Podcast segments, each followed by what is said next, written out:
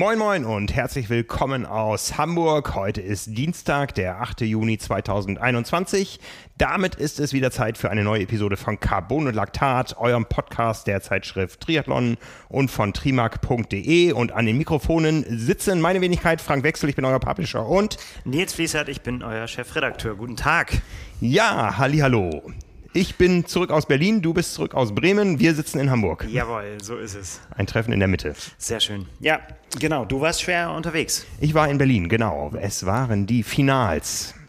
Großer Triathlon, kurzer Triathlon, spannender Triathlon, also war voll gut, muss ich mal sagen. Schneller Triathlon, vor allen Dingen auch du, äh, du groovst dich ja so richtig ein für Olympia jetzt mit den, mit den Kurzdistanzformaten. Ja, ich sag mal, die Distanzen werden immer länger, über die ich berichte. Ich habe jetzt schon Supersprint und einen Sprint dieses Jahr. Ja. Ja, ja, Berlin, die Finals. Eine Großveranstaltung aus 18 verschiedenen Sportarten, die sich an einem Wochenende treffen, um gemeinsam deutsche Meisterschaften zu feiern. Dazu gehören etablierte Sportarten wie die Leichtathletik und das Schwimmen. Es gehören ähm, junge wilde Sportarten dazu, wo wir uns vielleicht noch dazu zählen können, wie der Triathlon. Aber es gehören auch Dinge dazu wie Stand-up-Paddling, wie äh, Fahrradtrial. Ja, also wer als Triathlet glaubt, er habe eine gute Radbeherrschung, der mag sich das mal angucken. Jetzt haben wir die so gelobt letzte, äh, letzte Woche, die Radbeherrschung der Triathleten. Jetzt kommst du mit Trial. Ja, ja. Ähm, Speedklettern gehörte dazu. Äh, wir Triathleten, wenn ich uns mal damit einbeziehe, haben uns das Stadion geteilt mit den modernen Fünfkämpfern und den Bogenschützen. Ja, das äh, wieder, wer es schafft, alles aufzuzählen, der kriegt die zehn Punkte. genau. genau. Ja, ähm, die das Stadion geteilt heißt nicht das große Olympiastadion, sondern wir waren nebenan auf dem Hans-Braun-Platz. Das ist, ähm, ich würde mal so sagen, mitten im Trainingsgelände von Hertha BSC. Da war nämlich viel gebrandet. Okay. Ähm, eine genauso schöne blaue Tartanbahn wie im großen Olympiastadion. Wir waren auch nicht auf dem Olympischen Platz wie sonst, wie, was heißt wie sonst, wie vor zwei Jahren. da durfte ich nur mein Auto parken. Ähm, das Ganze, wie gesagt, äh, eher in einem Nebenstadion, da ja auch keine Zuschauer zugelassen waren, ja. war das Ganze natürlich etwas kompliziert. Also ich habe auch noch nie einen so kurzen Arbeitstag gehabt beim Triathlon wie da, denn ich konnte einsteigen in die in, in meine meinen Part der Berichterstattung so fünf Kilometer vor dem Radziel. Ja? okay. Also Geschichte des Rennens: Schwimmen im Wannsee im wunderbaren Wannsee der Berliner Badewanne äh, mit Sandstrand, mit langem Einlauf ins Wasser. Ähm, dann 80 Treppenstufen hinauf, das ist das Besondere an diesem Triathlon in die erste Wechselzone. Autsch. Autsch, ja, ja, Autsch, Autsch, das sah auch nicht Habe ich, hab ich auch noch nie gemacht, ein äh, Triathlon, wo man danach, ich finde ja auch in, in Frankfurt, also beim Ironman, um jetzt mal kurz abzuschweifen, wenn die da diesen Sandweg hochlaufen oh, müssen. Ja, oh ja, Da denke oh ich jedes Mal, da kann man sich schon richtig äh, zerstören, wenn man genau. will, wenn man dann, wenn ja. man es da übertreibt. Bin immer froh, dass ich sowas noch nicht machen musste. Ja. Oder ich habe es im äh, Laktatnebel überhaupt gar nicht mehr mitgekriegt, aber ja. ja, so ein paar Stufen gehen dann immer noch. Aber ja, ja. ich habe dich unterbrochen. Ja, kein, kein Problem. so. ja, äh, mit dem Rad ging es dann durch den schönen Grunewald bis zum Olympiapark und da war dann eben im Hans-Braun-Stadion die zweite Wechselzone aufgebaut. Dazwischen gab es nochmal eine Extraschleife, also man konnte die Radfahrer quasi einmal von links, einmal von rechts vorbeikommen sehen und dann ins Stadion einfahren sehen. Und dann gab es zwei Laufrunden. Das Ganze live im Fernsehen, früh morgens. Ähm, das Ganze auch eingebunden in die Triathlon-Bundesliga. Ja, ist immer so ein bisschen schwierig, äh, wie liegt da die Gewichtung. Wir haben uns in unserer Berichterstattung auf die Einzelwertung konzentriert, auf die deutschen Meisterschaften, würdige deutsche Meister erlebt und äh, ja, großartigen Triathlon gesehen. Ja, und auch interessante Namen, ne? Auf jeden Fall, auf jeden Fall.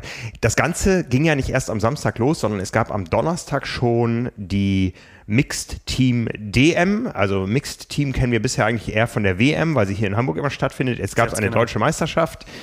Ähm, dort allerdings äh, auch nicht unsere Nationalmannschaft, die jetzt nach Tokio fährt, geschlossen am Start, sondern Einzelstarter, da man ja in seine Ligamannschaften eingebunden war. Äh, gewonnen hat das Team aus Buschütten, so viel war erwartbar. Am Wochenende wurde es dann ein bisschen anders, als es um die Teams ging. Ähm, aber auch da haben eigentlich alle Beteiligten gesagt, großartiges äh, Format, diese kurzen, knackigen Dinger machen richtig Spaß. Ähm, am Abend dann noch ähm, ein äh, Team für die oder ein Rennen für die Paratriathleten. Äh, da habe ich mich dann auch am nächsten Tag noch getroffen mit einem sehr prominenten Paratriathleten. Dazu demnächst mehr, aber auch mhm. da hat es allen Beteiligten Spaß gemacht. Ja, ich war dann ab Samstag dabei. Samstag das Frauenrennen, neue deutsche Meisterin. Man kann fast sagen, wie ähm, zumindest im engeren Kreis zu erwarten war. Ja, wollte ich gerade sagen, jetzt bin ich gespannt, wie kriegst du jetzt Lisa Tertsch. ja, sehr, also ja, es hat äh, funktioniert, ne? Genau. Lisa Tertsch haben wir ja schon vor Saisonbeginn so ein bisschen als die Favoritin für die Saison nach der großen Laura Lindemann äh, gesehen, über die wir auch gleich noch sprechen werden. Äh, Lisa Tertsch war muss ich ehrlich sagen, unsere Favoritin und auch der Favoritin der, äh, die Favoritin der User und Leser von trimark.de auf den Qualiplatz äh, für Kienbaum. Wir wissen, die Geschichte kam anders. Annabel Knoll hat sich den Platz geholt. Lisa Tertsch hat ähm, ja, eine großartige Revanche gezeigt am Samstagmorgen und die deutsche Meisterschaft gewonnen nach einem insgesamt grandiosen, überragenden Rennen was nicht nur aus ihr bestand, also es war jetzt nicht eine One-Woman-Show, ja. es war großer Sport, es war spannender Sport und am Ende hat die gewonnen, die nach einer kompakten Gesamtleistung auch am schnellsten laufen konnte. Ich hatte das im Vorfeld ja so ein bisschen in Frage gestellt, ob das wirklich eine Revanche ist. Jetzt warst du da, wie hast du das, äh, wie hast du das gesehen? Hm, ich habe natürlich die Athleten dazu gefragt. Ähm, natürlich ähm, war die Ausgangslage dieses Mal eine besondere. Ja, das hat mir sowohl Annabel Knoll bestätigt, die eine ganze Menge zu tun hatte nach der Quali, mhm. was sie vorher nicht kannte. Mhm. Also Annabel Knoll fährt quasi als Welteliten-Rookie nach Tokio. Ja, die hat da kaum Erfahrung bisher gesammelt, immer nur so ein paar kleine Rennen. Äh, da ist Lisa Tertsch, die ja immerhin, ähm, ich glaube, 16. war hier in Hamburg bei der WM äh, im letzten Jahr mit der mit einer der schnellsten Laufzeiten. Ja, genau. ja, meine also, zweitbeste. Ja. Genau. Ähm, die hat da schon ein bisschen mehr Erfahrung gesammelt. Ähm, aber jetzt waren natürlich alle Augen auf Annabel Knoll gerichtet, die natürlich auch viel äh, sowohl lokal als auch überregional jetzt von den Medien gefragt wurde. Ähm, die, und das ist vielleicht auch eine der Begründungen für die Leistung, die dann ähm, nicht da war, wo sie in Chiembaum war am Ende, äh, die auch noch einen Impftermin hatte dann, weil sie jetzt eben nach Tokio Tja. fährt. Ja.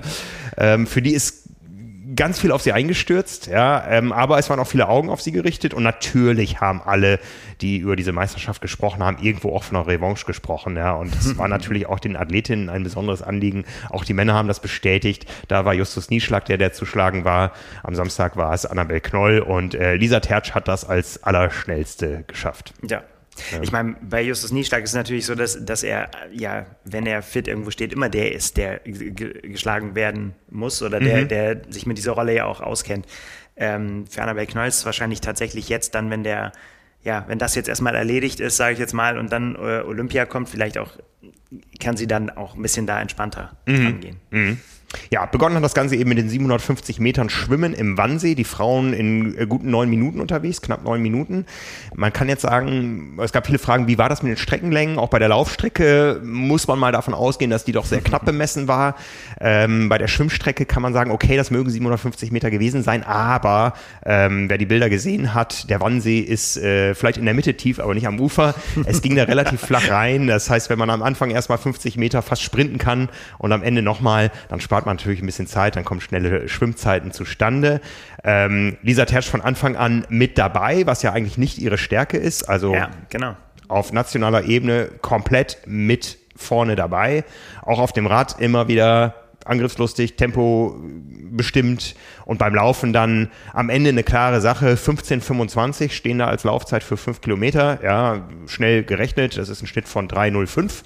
Das ist schon ein enormes Tempo. Bei den Männern ging es mit 13,45 nochmal ein bisschen schneller zur Sache. Die schnellste Laufzeit hatte da Lasse Priester, wo mir auch einige aus seinem Umfeld geschrieben haben, der ist ein großer Läufer, der hätte auch gewonnen, wenn es noch ein bisschen länger gewesen wäre, aber 13,45 ist schon verdammt schnell, das kann ja. der nicht laufen. Ja. Also es muss äh, sicher ein bisschen okay. knapp gemessen gewesen sein. Ne? Ach ja, mein Gott. Aber Lisa Tertsch äh, im Trikot von Buschütten vorne vor Nina Eim und Marlene Gomez-Islinger. Lena Meissner vierte, das sind alles Athletinnen, die die Woche vorher in Chiembaum am Start waren. Da waren es ja insgesamt acht Frauen und äh, die natürlich gerne Annabelle Knoll schlagen wollten. Annabelle Knoll hat sich super verkauft beim Schwimmen, super verkauft auf dem Rad und dann beim Laufen eben doch äh, dort hier eingesteckt, über eineinhalb Minuten langsamer auf fünf Kilometern als äh, Lisa Tertsch. Aber wie gesagt, dafür mag es Gründe geben. Ähm, sie hat die Woche vorher bewiesen, dass sie in Topform ist. Und ja, von daher tat es auch der Meisterschaft gut. Ähm, dass da ein bisschen Spannung drin war und äh, Laura Lindemann nicht am Start war. Wäre natürlich auch spannend gewesen, wie hätte die sich da verkauft. Ähm, wie gesagt, wir reden gleich ja, über das Rennen, wo ja. sie dafür am Start war. Ja, also ähm, eigentlich, wie zu erwarten, Lisa Tertsch vorn und ein Buschhüttner Trikot. Das gilt allerdings nicht für die Gesamtwertung. Über die Bundesliga reden wir gleich nochmal im Zusammenhang mit den Männern. Ja, das war schöner Sport nebenan wurde Bogen geschossen. Ja. Also äh, ich hatte ja auch so diese, diese Sondersituation. Es gab ein offizielles Testzentrum, wo man dann eben mit den Ligaathleten äh, angestanden hat und dann ähm, gewartet hat auf sein Testergebnis. Äh, und erst dann durfte man weitergehen Richtung Presseraum. Das Testzentrum wurde dann auch geschlossen. Das heißt, ich war dann quasi um acht, halb neun fertig und hatte dann Zeit bis halb elf zu warten, bis die Athleten wiederkamen. Hab dann hin und wieder mal aus dem Fenster geguckt beim Arbeiten und äh, Bogensport gesehen. Sicher großartigen Sport, von dem ich keine Ahnung habe. Tja, das ist ja auch das Schöne an, äh, an Olympia. in, äh, das ist ja dieses Mini-Olympia mit den Finals, dass einfach auch dann ja Sportarten Gesicht kriegen, die man so sonst nicht genau. so häufig Genau. Bemerkt. Ja, aber das gilt vor allen Dingen fürs Fernsehen, denn dieses Pressezentrum hatte ich äh, relativ alleine für mich. Es war noch da äh, das Presseteam der Deutschen Triathlon Union. Es kam noch mal ein Fotograf der DPA vorbei und noch irgendein anderer war da und Petko Bayer als Fotograf äh, der Deutschen Triathlon Union, mit dem zusammen wir die Bildergeschichten erzählt haben auf äh, trimark.de. Sonst war niemand da. Das heißt, auch zu einer deutschen Meisterschaft Triathlon kommt niemand von der Fachpresse. Naja, wenn wir da sind, dann, da. sage ich jetzt mal ganz bescheiden, dann reicht das ja. Ja, ne, da muss man sich sicher mal Gedanken drüber machen, wie man das vielleicht nochmal insgesamt äh, größer feiern kann, dieses Event. Äh, wir haben natürlich sehr, sehr gerne darüber berichtet. Es war es auf jeden Fall wert, dorthin zu fahren. Ich war jetzt ja auch alleine da, weil wir eben wussten, die Arbeitsbedingungen werden jetzt nicht so großartig sein, dass sich das lohnt, mit mehreren ja. Leuten zu fahren. Aber ich glaube, ich war auch der einzige Journalist, der das Bogenschießen gesehen hat, weil die hatten gar keine Akkreditierung. ja, es ist natürlich auch... Ähm also jetzt gerade auch, äh, auch bei uns, müssen wir fairerweise sagen, auch die, die Kurzdistanz, haben wir ja auch schon öfter gesagt, spielt bei uns nicht immer diese Hauptrolle. Mhm. Äh, aber jetzt, mein, jetzt ist der Zeitpunkt halt vor Olympia, wo man auch wirklich, ja, da auch mal hingucken muss. Ja, ja. absolut. Ja, hingeguckt haben wir dann auch bei den Männern. Geschichte auch da bekannt. Justus Nieschlag war der, der zu schlagen war. Der hatte sich äh, eine Woche vorher so auch schon als großer Favorit im Gegensatz zu den Frauen äh, das Olympiaticket geholt und hatte eine Menge Herausforderer, die es ihm jetzt mal zeigen wollten, ja, auf äh, in einem in Anführungszeichen richtigen Rennen. Auch Justus Nieschlag hat sich richtig gut präsentiert, von Anfang an vorne dabei, immer wieder auch auf dem Rad äh, fürs Tempo gesorgt. Am Ende ist dann einer schneller gelaufen. Nein, es sind mehrere schneller gelaufen, aber Justus Nieschlag ist als Zweiter ins Ziel gekommen. Ähm, hinter Tim Hellwig vom Hülo-Team Saar, der sich natürlich sehr gefreut hat, der das äh, ideal genutzt hat, mal so richtig auf sich aufmerksam zu machen. Äh, ein junger Athlet, der sicher noch viel vor sich hat. 13,54 hier die Laufzeit, ne, sieben Sekunden schneller als äh, Justus Nieschlag, aber wie gesagt, äh, Lasse Priester, 13,45 allen vorweggelaufen, musste ein bisschen von hinten zulaufen. Ähm, ja, am Ende, wie so oft, die, die auf dem Rad es geschafft haben, die Verfolgergruppen auf Distanz zu halten. Die wurden auch belohnt dafür. Da haben äh, einige fürs Tempo gesorgt. Justus Nieschlag war es und auch eben die Jungs aus dem Saarland. Am Ende wurde es belohnt für Tim Hellwig, deutscher Meister 2021. Ja. Ne, konnte sich auch als jubelnder deutscher Meister mit dem Zielbanner feiern lassen. Das war vor zwei Jahren anders. Da war Valentin Werns der deutsche Meister. Aber in jedem Foto war da schon ein Südafrikaner, der zuvor yeah. gefinisht hatte. Ja, genau. Das waren die Diskussionen letztes Jahr. Genau. Richard Murray äh, 2019. Ähm, ja, das ist so das Besondere. Es gibt es ja oft. Ich meine, wir kennen es auch von anderen Dimensionen des Triathlons, äh, eine, eine Konti jetzt Patrick Lange als Deutscher ist äh, Nordamerikameister im Ironman. Ja. Ne, ähm, es ist immer die Frage, was, äh, was will man bezwecken? Ähm, dass wir internationale Athleten bei diesen deutschen Meisterschaften immer hin und wieder am Start haben, hat ja äh, den Grund, dass wir eben die Bundesliga dass das Rennen ein Rennen der Bundesliga ist. Also hier waren jetzt primär erstmal startberechtigt die Athleten aus den Bundesliga-Teams plus weitere, die eben sich da bewerben konnten um die deutschen Meisterschaften. Ähm, aber man kann schon sagen, außer den beiden anderen Olympiathleten, ähm, Laura Lindemann und Jonas Schomburg, war tatsächlich dann auch die deutsche Spitze vertreten bei diesen Meisterschaften und die haben es unter sich ausgemacht. Und das tat dem Ergebnis der Veranstaltung sehr, sehr gut, dass es wirklich eine deutsche Meisterschaft war. Ja. Ne, es waren auch äh, Schweizer, Italiener am Start, aber in die Entscheidung haben die in diesem Fall nicht eingetroffen und äh, eingegriffen und ja. von daher ja, ja, und spannende Bilder hast du mitgebracht. Ich habe die, äh, die Galerien natürlich gesehen. Die, mir hat die äh, Rotz- und Spucke-Galerie ganz besonders gut gefallen. Da geht die Meinung sicherlich sehr auseinander, aber ich, äh, wie du es auch geschrieben hast, also ist, äh, ist nicht unbedingt schön, aber es motiviert. Da gehe ich ja voll mit. Ja. Da bin ich, äh, bin ich absolut dabei. Das ist genau mein Ding. Ja, es ist ähm, immer wieder spektakulär, wer mal ein Bundesliga-Rennen gesehen hat. Ich erinnere mich, äh, dass das immer sehr aufregend war im Kraichgau zum Beispiel, wo dann am Vorabend des äh, 73 ähm, richtig großer Sport auf der kurzen Distanz geliefert wurde. Und wenn das dann auch noch so schön heiß ist, und es ist ja jetzt Sommer geworden, in Berlin war es schön warm, ähm, wenn man da sieht, wie man sich in einer Stunde abschießen kann und wie man wirklich äh, und das ist dann wieder und, der Fo Und muss. Und, und muss, muss, genau, ja. wenn man da irgendwas äh, überhaupt mit ausrichten will. Ja, ne? ja. Und, und das ist dann wirklich auch wieder ein Vorteil der Bundesliga, dass sich jeder bis zum Ende verausgabt. Denn ich sag mal, wenn man jetzt im Einzelrennen auf einmal vor der Situation steht, werde ich jetzt 20. oder 23. Ich habe nächste Woche wieder ein Rennen, ich lasse es mal ein bisschen austrudeln. Es äh, schreit keiner danach, ob ich 20. oder 23. bin. Das mag in der Einzelwertung der Fall sein, aber in der Bundesliga geht es um jeden Platz. Ja, da werden ja nachher die, die Platzziffern addiert. Das heißt, der Erste gibt ein, äh, bekommt einen eine, ein, ein Punkt quasi, der fünfte fünf Punkte und das wird aufaddiert und die Mannschaft mit der niedrigsten Platzziffer ist am Ende dann vorne. Das sieht man ja auch erst dann in der späteren Auswertung. Ähm, aber die Athleten wissen das natürlich, ja. Und viele der Athleten waren eben nicht da am Start, um deutscher Meister zu werden, sondern um im Kampf um die deutsche Mannschaftsmeisterschaft Punkte zu sammeln. Und da wird dann um jeden Platz gefeitet und dementsprechend äh, verrotzt sind die Bilder dann auch nach dem Zieleinlauf. Ja, es ja. war großartig. Ja, ich habe, ähm, ich, ich muss da, ich kann da gerne eingestehen, ich habe da auch noch das erste Bild, das war wirklich so ein Rotzbild, äh, habe ich noch weiter nach hinten geschoben, damit die Leute, die auf den Facebook-Link äh, zum Beispiel klicken, nicht gleich aussteigen beim ersten Bild, dass es zu eklig ist. Aber ja, wie gesagt, ich habe es auch so unterschrieben. Die Bilder sind motivierend, auch wenn sie nicht schön sind. Äh, so kann man das äh, stehen lassen. Ja, ja ähm, Bildergalerien gibt es auch von den Männerrennen, von den Frauenrennen. Äh, wie gesagt, in der ersten Hälfte eher von Petko Bayer, der ähm, eben den Zugang zum Schwimmen hatte. Ähm, ich hätte ihn auch gehabt, aber dann hätte ich den Zugang zum Ziel verpasst. Äh, von daher ähm, war es eine gute Arbeitsteilung so insgesamt. Ja.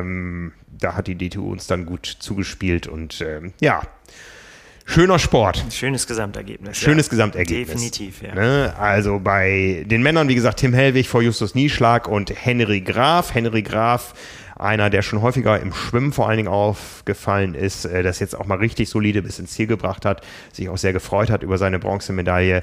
Lasse Priester als schnellster Läufer auf äh, Platz 4.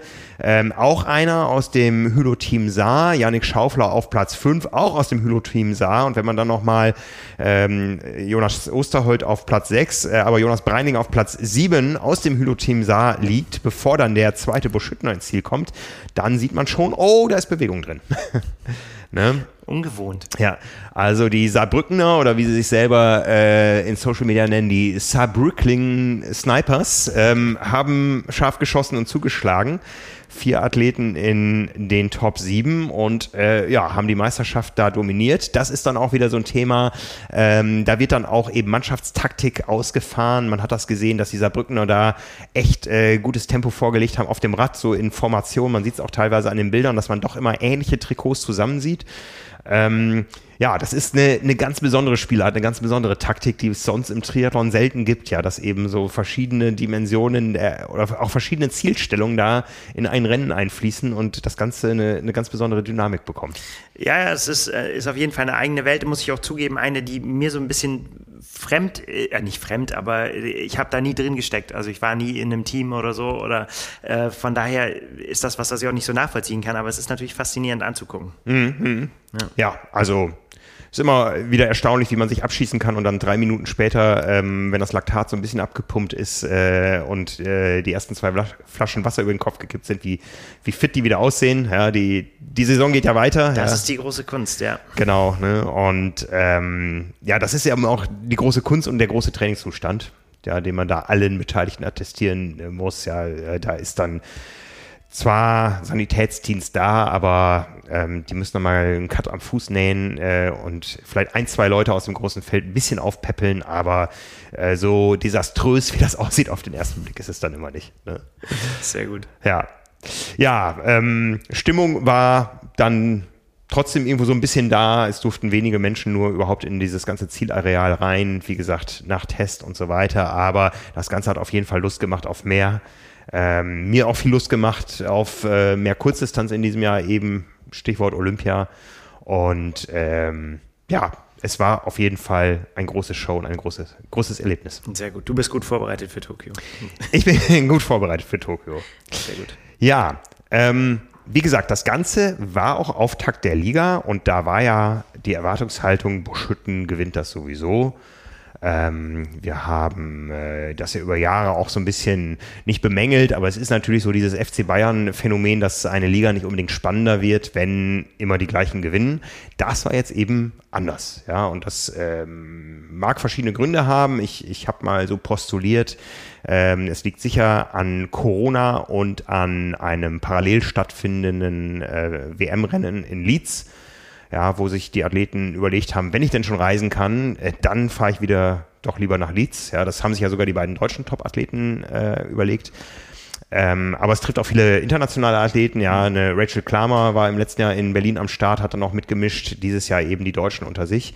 Aber eben auch keine internationalen Stars, die sonst gerne mal im Trikot von Buschütten zu finden sind, weil die eben doch in Buschütten andere Möglichkeiten haben. Stichwort FC Bayern des Triathlons. Das hört in Buschütten nicht jeder gerne. Ja, es ist auch, äh, ja, des Triathlons ist natürlich auch das, wo da natürlich fette Ausrufezeichen ja, ja. hinter sein müssen. Ob das dann, ähm, ja, äh, das kann ich schon nachvollziehen, wenn man diesen Vergleich nicht so gut findet. ja. ja. Ne, ähm, von daher waren die Voraussetzungen andere. Bei den Frauen hat und das sogar in Abwesenheit von Laura Lindemann, die eben nur den Teamsprint, das Mixed Team Relay am Donnerstag gemacht hat und dann nach Leeds gereist ist. Da hat das Potsdamer Team gewonnen, Triathlon Potsdam, ohne den großen Star äh, hat sich durchgesetzt vor Saarbrücken, die immerhin die deutsche, äh, Quatsch, vor, vor Buschütten, die immerhin die deutsche Meisterin gestellt haben. Und bei den Männern waren es dann die Saarbrückener, ähm, die eben eine hohe Leistungsdichte da an den Tag gelegt haben. Und äh, das ist eine neue Situation für Beschütten. Und darüber habe ich mich mit dem Mann hinter dem EJ-Team äh, TV Beschütten, auch wenn er nicht mehr die sportliche Leitung hat, mit Rainer Jung im Ziel unterhalten. Rainer Jung, die Bundesliga-Saison 2021 läuft. Sie läuft auch besser als im vergangenen Jahr, denn wir haben schon ein erstes Rennen. Aber Buschütten ist nicht ganz vorne. Du bist der Macher von Buschütten. Was ist das für ein Gefühl, Buschütten nach dem ersten Rennen nicht ganz auf den obersten Plätzen zu sehen? Ja, ist ein Gefühl, was ich nicht unbedingt brauche, muss ich ganz ehrlich sagen. Ja, aber man muss halt Neintos anerkennen. Gestern bei den Damen war Potsdam einfach perfekt. Die hatten wir das ist natürlich ein Anfängerfehler, nicht ganz auf der Rechnung, dass die jungen Mädels so gut laufen können. Da war es absolut verdient, wenn auch mit zwei Platzziffern. Naja, das ist mega knapp. Heute war es eine Demonstration vom Team Saar. Das muss man einfach neidlos anerkennen. Ich, ich habe es dir eben schon mal gesagt, das war wie Buschütten in Glanzzeiten. Ja, äh, da, da gibt es nichts dran zu rütteln. Ja, und mit einer Platzziffer, ich glaube, wir liegen jetzt im Moment bei 53 oder 54er Platzziffer. Ja, die hatten wir in den letzten zehn Jahren nicht so oft. Ich glaube, vielleicht sogar gar nicht. Ja, und äh, dann muss man einfach anerkennen, dass ein anderes Team hier mega aufgeschlossen hat. Ja, und äh, mit halber Leistung oder vielleicht sogar nur noch mit 90 Prozent wird man nicht mehr deutscher Meister in der Bundesliga.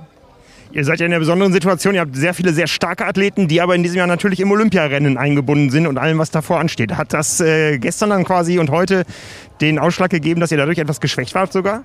Nein, nein, nein. Also ähm, ich glaube schon, dass wir noch den einen oder anderen, in Anführungsstrichen, ausländischen Athleten hätten an den Start bringen können. Aber es macht nun jetzt wirklich nicht viel Sinn, äh, drei oder vier Athleten in Chiembaum um die Olympia-Qualifikation kämpfen zu lassen und sie bei einer deutschen Meisterschaft dann auf Ersatz zu stellen. Also äh, da muss man also die Kirche also definitiv im Dorf lassen. Ja, also ähm, ich, ich weiß nicht, ob man immer sowas Thema deutschsprachiger sagen kann, aber die Aufmerksamkeit bei den Finals liegt nun mal auf deutschen Athleten.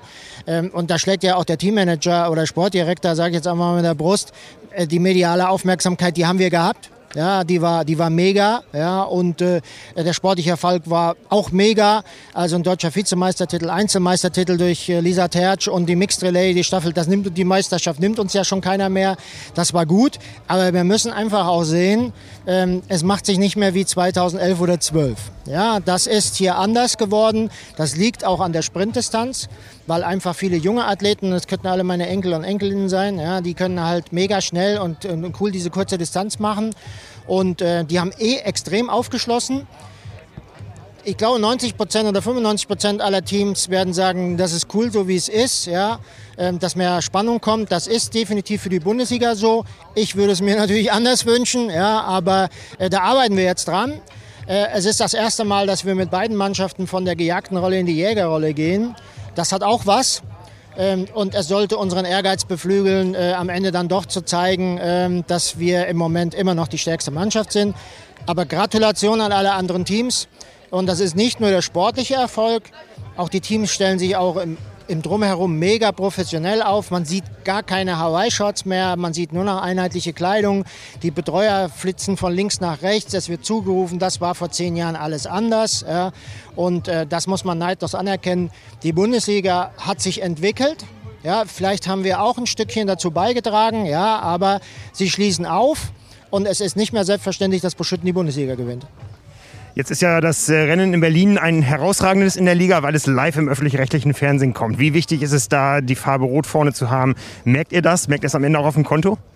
Ähm, ja, auf dem Konto weiß ich nicht, das sehe ich dann morgen, ja, aber na klar, wir haben, wir haben natürlich, äh, äh, öffentlich-rechtliches Fernsehen ist natürlich an sich ja eher anderen Sportarten vorbehalten. Und einmal im Jahr ist auch der Triathlon oder wenn Hawaii ist, ist es halt auch noch ein bisschen anders, aber über die Kurzdistanz ist halt eine, in diese Plattform natürlich mega.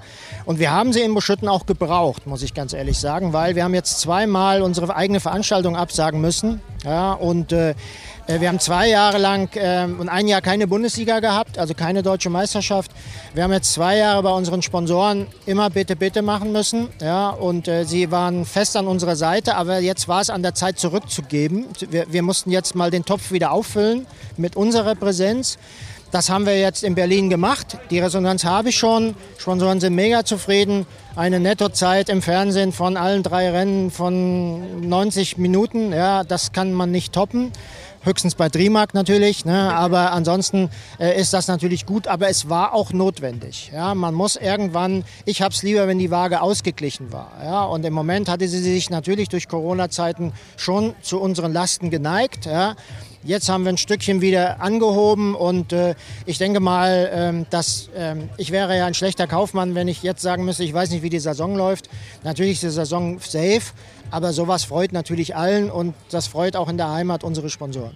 Du sagst, die Saison ist safe. Der Triathlon in Buschütten, ist der auch safe fürs nächste Jahr, für 2022? Ja, selbstverständlich. Also äh, ich habe ja mal so gesagt, also Corona hat mich jetzt... Ähm, zweimal auf die Bretter geschickt. Ja, 2020 wurde ich halt bis drei angezählt, habe ich wieder aufgestanden. Jetzt lag ich halt mal bis acht auf dem Boden. Ja. Aber Corona wird uns nicht besiegen. Ja, also das ist definitiv so. Wir haben damit eine Rechnung und wir werden nächstes Jahr also den, an den Start gehen. Aber auch das ist ein Verdienst unserer Sponsoren, ähm, äh, weil wenn das nicht gewesen wäre, dann waren wir, waren wir zwar nicht pleite, aber es, es wäre extrem schwierig gewesen. Und natürlich der Teilnehmer, die uns dann doch halt auch mal ihr Startgeld gelassen haben. Und dann muss man ja einfach sagen, das muss man sich mal so ein bisschen vergewärtigen. Sponsoren bekommen ja immer noch so ein bisschen Social Media nebenbei und Präsenz durch Fotos und sowas.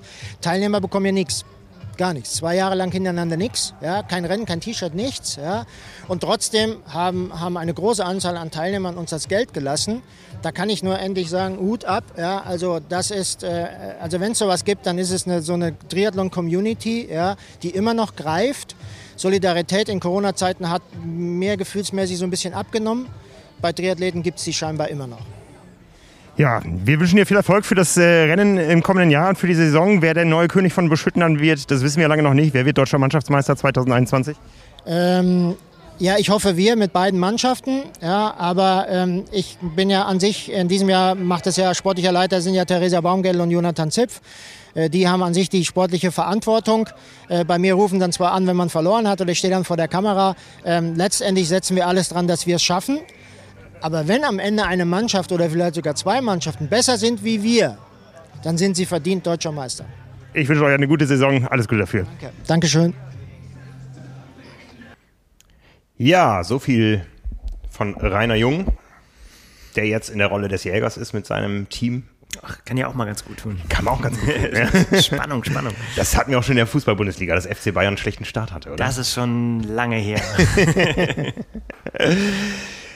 ja, so viel zum Thema Berlin. Also, äh, ich habe zwar keinen Koffer in Berlin, nur, nur Familie, äh, aber es war wieder eine Reise wert. Und ähm, ja, wie gesagt, manchmal tut dieser Blick über den Tellerrand, äh, den wir doch oft auch durch äh, große dominierende Langstrecken haben, sehr, sehr gut. Das hat wirklich Spaß gemacht und das äh, war ganz großer Sport.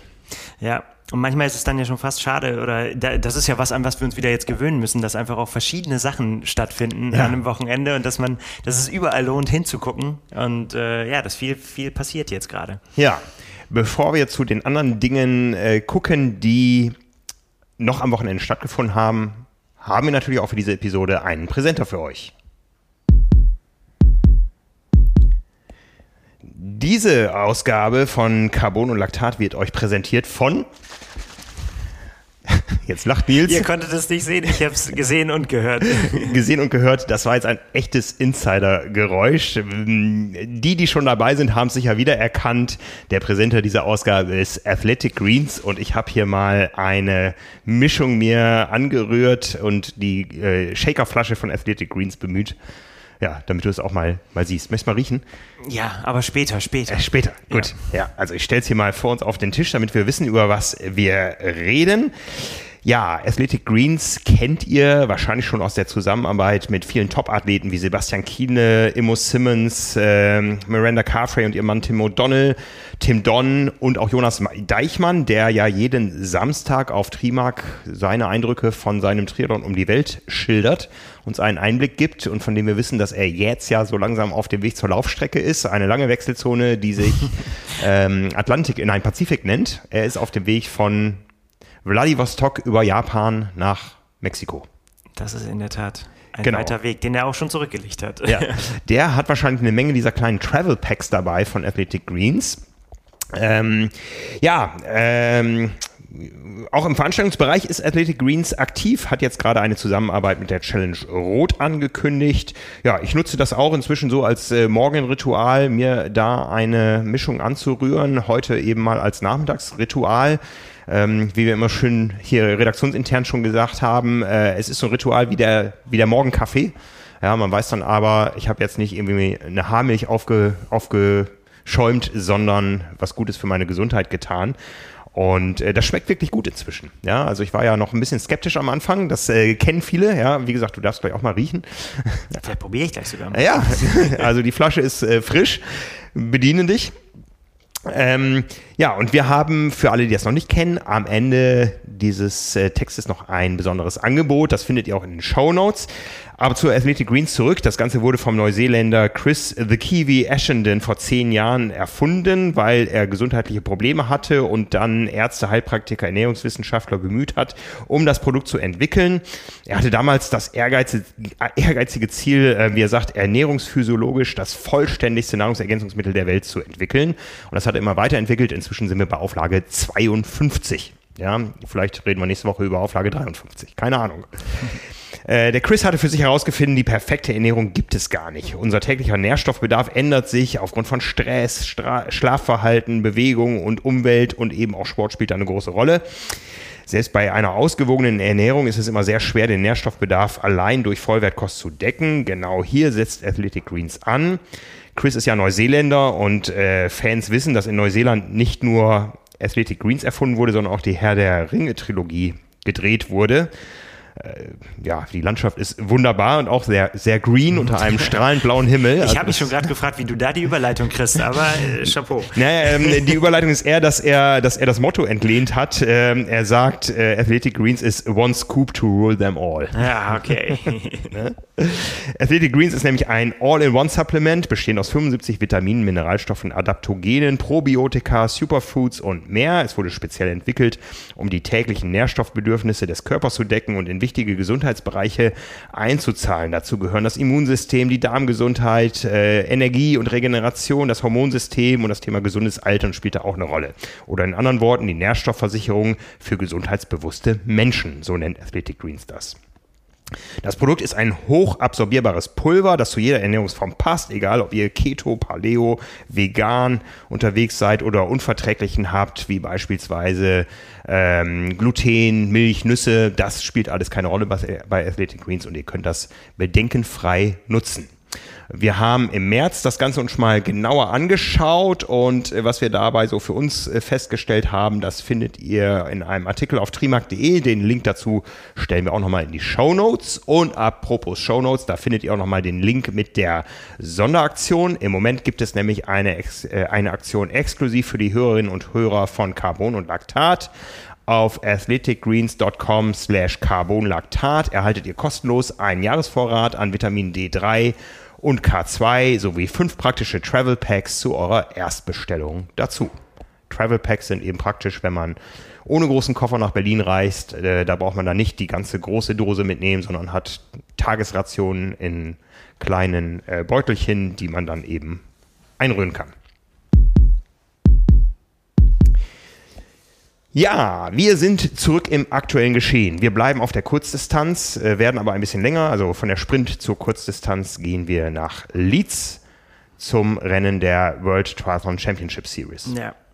Und ähm, das war tatsächlich so, wir haben ja im Vorfeld darüber gesprochen, da gab es gleich mehrere interessante Baustellen, die man da beobachten musste, sowohl bei den Frauen als auch bei den Männern. Ich äh, würde sagen, wir fangen mal mit den Frauen an ähm, und äh, gucken uns danach an, was die Männer gemacht haben. Ja, bei den Frauen war es äh, tatsächlich so im Vorfeld. Und das war auch, da bin ich ganz ehrlich, das, was mich auch am meisten äh, mit interessiert hat, ist, Lucy Charles Barclay hat ganz kurzfristig angekündigt, ich gebe einfach mal meinen Einstand äh, bei den ganz Großen auf der Kurzdistanz in, ähm, auf der höchsten Ebene und guck mal, wie es wird. Und genau das war auch das, was mich interessiert hat. Mal, mal schauen, was ist, wenn man auf der Langdistanz zu den besten Athletinnen gehört, äh, wirklich da ganz oben angreifen will und das auch ja dieses Jahr vorhat. Und äh, was passiert, wenn man sich dann da reinmischt, wo die Besten äh, auf der olympischen Distanz unterwegs sind, die kurz vor Olympia stehen und noch alle noch darum kämpfen, äh, teilweise um ihre Plätze, um ihre ja. Nominierung ähm, und sehen wollen, wo sie stehen. Und äh, da geht jetzt eine Lucy Charles Barclay rein und sagt, und ich guck mal, äh, was dann so passiert, wenn ich das mache. Und ähm, was passiert ist, das kann man ja vorweggreifen, müssen es nicht äh, und die spannend machen. Sie ist am Ende Fünfte geworden in einem so dicht gepackten Feld, dass, ähm, ja, wie soll man es sagen? Ich weiß nicht, ob das jemand gab, der das erwartet hat. Sie Sie gehörte definitiv nicht dazu. Mhm. Ähm, ich habe mich im Vorfeld darüber kurz mit Simon unterhalten, weil, weil, ich auch wissen wollte, wie er darüber denkt. Da bin ich auch ganz ehrlich, er, er verfolgt einfach die Kurzdistanzszene schon so lange und so intensiv. Und äh, sein Zitat war, das Ergebnis von Lucy Charles Barkley, der fünfte Platz, das beeindruckendste, was ich im Triathlon je gesehen habe. Wow, wow, wow, wow, wow. und das äh, ergab sich eben so, und der, also um es äh, komplett zu machen, äh, gewonnen hat Maya Kingma vor Jessica Learmonth. Genau, und, eine, ähm, eine Niederländerin ist das. Genau, äh, vor Jessica Learmonth und äh, Sophie Coldwell. Vierter Platz Flora Duffy und dann eben Lucy Charles Barclay. Und es lohnt auf jeden Fall, diese fünf auch immer so zu nennen, weil das auch die ganze Renndynamik ähm, sich ja ähm, so interessant verändert hat zu dem, was man so bisher gesehen hat, dass, äh, äh dass man schon sagen muss, dass die auch einfach ja, da eine sehr, sehr zentrale Rolle gespielt haben. Also es war so, dass Lucy Charles Barclay, und da könnte man noch jetzt sagen, Leute, die was von Triathlon verstehen, werden sagen, ja gut, dass sie eine gute Schwimmerin ist, wissen wir ja. Aber dass sie da ganz, ganz vorne mitschwimmt ne, oder auch dann als Erste aus dem Wasser kommt, das ist natürlich schon mal ein Statement. Mhm. Und mhm. ähm, ja, und dann ging es nämlich eben gleich so weiter. Also ich meine, was man dann sehen konnte, und da kommt natürlich ihre kurze Vorbereitung äh, ihr in die Quere schon auf dem Weg aus dem Wasser zu den Rädern hin, wurde sie dann schon quasi überholt und ich glaube, da konnte man richtig sehen in den Bildern, was dann für ein Tempo da angeschlagen wird. Ne? Da ist nicht wie raustrotten, irgendwie langsam den Neo runter, da ist schon gleich und, und schnell hin und rauf und so. Ähm, das schon mal äh, eben den dreien, die letztendlich auch das Ding dann äh, vorne auf die Plätze gebracht haben, schon gleich da gelungen, eben eher wegzukommen und mhm. auch da schon gleich eine Lücke zu reißen, äh, die dann letztendlich nicht mehr aufgeholt werden konnte. Aber dass, dass die drei sich da vorne schon gefunden haben und dass die, die äh, ja, das auch auf dem Rad und dann eben Lucy Charles Barclay einfach dann in diese zweite Gruppe kommt und dann einfach das Rennen mitbestimmt, ist schon, äh, ist schon echt ein Hammer. Ähm, und ja, was dann letztendlich dann beim Laufen passiert ist, dass sie es ihr da sogar noch gelungen ist, eben diesen fünften Platz zu verteidigen. Und äh, äh sechste ist ähm, äh, Tyler Sp äh, äh, Spivey geworden. Ähm, die hält ihr einfach mal in Schach. Mhm. Das ist, äh, also du merkst, ich ringe mit den Worten, weil ich das einfach so faszinierend finde, dass, ähm, dass sie einfach da reinkommt und sofort Weltspitze ist. Krass, ne? Also man kann sagen, Weltspitze Kurzdistanz, Weltspitze Mitteldistanz, Weltspitze Langdistanz. Und das alles in einem Jahr, ich meine, das ist, bedarf ja auch spezieller Vorbereitung und so weiter und eben auch hier mit, mit gar keiner Vorbereitung. Ähm, so, so, kann man das, glaube ich, sagen, weil sie kam voll aus einem Block, der sie auf äh, Mittel- und Langdistanz äh, vorbereitet und das hat sie auch vor. Die, da geht sie natürlich jetzt auch weiter an den Start. Ähm, hatte auch, das haben wir auch schon gesagt, ke keinerlei Ambitionen, weil bei den äh, britischen Frauen die Plätze schon weg sind. Also kein, war keine Gefahr, dass man sagt, sie, sie kommt noch mit zu äh, Olympia. Ähm, ja, und hat es jetzt tatsächlich da auf dem fünften Platz geschafft. Und ähm, ich fand sehr, sehr nett, was sie danach gesagt hat. Ihr Kommentar war, also sie wird nicht lügen, sie war sehr unsicher, wie das laufen wird. Mhm. Ähm, und dass sie ganz, ganz viel gelernt hat auch, auch gesehen hat, woran sie arbeiten muss, was sie falsch gemacht hat, aber dass sie es absolut geliebt hat, das zu machen. Und dann kam mein Lieblingssatz, ähm, sie hat gesagt, gib niemals deine Träume, Träume auf und mach Dinge, die dir Angst machen. Du weißt nie, wie es ausgeht, bis du es versucht hast. Ja, großartig. Und äh, ja, vielleicht bin ich auch deswegen da so ein bisschen angefasst, weil das auch so mein Motto ist. Ich habe ne, eine Kette um den Hals, die habe ich mir damals an, am ersten Tag meiner Vorbereitung für Rot, weil ich gesagt habe, so jetzt will ich einfach die nächste Stufe gehen. Ich will das mir ähm, äh, einfach, ich will gucken, ob ich das kann habe mir eine Kette gekauft, auf der steht ähm, Don't lose the dreams inside your head, they are only there until you're dead. Und das war einfach so, ver vergiss nie deine Träume und probier es mhm. aus, weil irgendwann mhm. ist es zu spät, dann kannst du es nicht mehr ausprobieren. Das ist so mein Leitspruch im, im Sport. So, und ich fand es so schön zu sehen, dass es offensichtlich bei ihr genauso ist und sie es jetzt einfach ausprobiert hat und sie einfach jetzt so schön schönen Erfolg da hingekriegt Großartig. hat. Ja, und jetzt, ich meine, jetzt haben wir lange über äh, Platz 5 geredet. Äh, das ist ja letztendlich auch, ne? also Ehre wem Ehre gebührt, da war natürlich auch die, die Leistungen, die vorher gelandet sind, waren natürlich auch gigantisch. Da so, sie haben am Ende ja einen unfassbaren Vorsprung rausfahren können auf dem Rad und den dann eben auch, auch stückweise aufbauen können, einfach weil die Gruppe da hinten, ich meine, das ist natürlich dann jetzt immer die Frage, was wäre passiert, wenn Lucy Charles Barclay wirklich da vorne mit dabei gewesen wäre, mhm. wenn sie es, denn sie war ja mit nach dem Schwimmen vorne, wenn sie dann da dran geblieben wäre. Ich meine, ihre Laufleistung, ähm, ja, die ist wirklich, wirklich beeindruckend gewesen und ähm, ja, also dass, dass, dass sie schwimmen kann, wusste man. Ja, ähm, auf dem Rad ähm, sind die Zeiten vorbei, wo man sich verstecken kann in der Spitze. Ja, das haben wir auch in Berlin gesehen. Da wird so ein Rabatz gemacht. Ja, äh, das heißt, sie hat auch schon eine richtig gute Radleistung äh, gezeigt, sonst wäre sie abgehängt worden und ja, durchgereicht klar. worden. Ja, ich habe das einmal erlebt. Ich bin mal bei den Cyclassics mitgefahren, relativ untrainiert. Irgendwann kannst du keine Gruppen mehr halten, egal wie langsam die fahren. ja, ne? Und dann ist sie tatsächlich die siebte Laufzeit im Weltklassefeld gelaufen. Ja, und das ist, glaube ich, das, was man am wenigsten erwarten konnte. Ja, ein Rückstand von einer Minute 20 auf eine Flora Duffy, die die schnellste Laufzeit eingelegt hat. Ja, die ja. aber auch wirklich brutal schnell war und auch die ja, ja auch gezeigt hat. Ich meine, die hat halt das, äh, den ersten Zug äh, kurz verpasst, aber mhm. dann natürlich mega schnell gelaufen und auch ja schon vorher gesagt, alleine, ich, ich versuche das einfach alleine noch aufs Podium zu kommen. Mhm. Ähm, also auch im Hinblick auf Olympia, das ist dann natürlich diese Nuancen. Ne? Wenn du dann nicht ganz vorne mit dabei bist, dann schaffst du ja. es nicht mehr aufs Podium. Ja. Aber äh, da ist sie natürlich auch ähm, ja, ein ganz heißer, heiße Kandidatin auf jeden Fall. Ja, ne? also wirklich ähm, äh, großartige Leistung von, von Lucy Charles Barclay, äh, 35.07 gelaufen. Ne? Ähm, ja, große, großes Kino. Gewonnen hat, wie gesagt, eine Niederländerin, ähm, die aber auch nicht so ganz unbeschrieben ist, mit der man auch rechnen muss immer wieder mal. Äh, ja, aber äh, das geht, geht, eigentlich fast für alle, die da jetzt vorne gelandet mhm. sind. Alle mhm. waren sehr ähm, also keine war abgeklärt über ihre Leistungen. Alle haben eigentlich nicht damit gerechnet, dass sie, dass sie das nach vorne mhm. schaffen, soweit. Und äh, dementsprechend war da ganz, ganz viel Glück auf dem Podium, aber auch ganz, ganz, ganz viel Schmerz. Ich meine, hast du die, hast du diese Rampe gesehen? Die, nee, diese wirklich, nee. ich meine, der, der blaue Zielteppich führte eine, ich weiß nicht, wie viel Prozent das waren, aber das ist, das war schon fast eine Frechheit, muss ich ganz ehrlich sagen. Also ähm, ich habe echt gedacht, so Jessica Levent hat gesagt, ähm, dass das äh, ein Schock war, dieser Kurs, diese Brutalität okay. äh, für sie und das, das grenzte fast an Körperverletzung. Also wirklich da vom Ziel. Und dementsprechend sind die auch alle über die Ziellinie, weil als der dann, äh, als sie das geschafft haben, auch bei den Männern nachher, das sah alles dann auf den letzten Metern nur noch so, au, Schmerzen, Beine, ich muss irgendwie über die Ziellinie, oh, ich habe gewonnen. Das war äh. wirklich sehr, sehr großartig. Aber das war schon äh, ein sehr, sehr fieser Kurs da am Ende, da noch so eine Rampe reinzubauen. Aber, tja, mhm. ähm, das war auf jeden Fall ja, sehr beeindruckend. Was, was gab es noch? Also, wir, wir haben es vorhin angedeutet, es gab noch den ähm, ja, ein oder anderen Härtefall, muss man fast sagen. Denn bei den Amerikanern zum Beispiel äh, geht es immer noch darum, wer kriegt den letzten Olympiaplatz bei den Frauen. Und da ist die Entscheidung noch nicht gefallen, die steht noch aus, aber ja, die überragende Athletin in äh, 2019, Katie Zafiris, ist 18. geworden. Mhm. Und dritte Amerikanerin.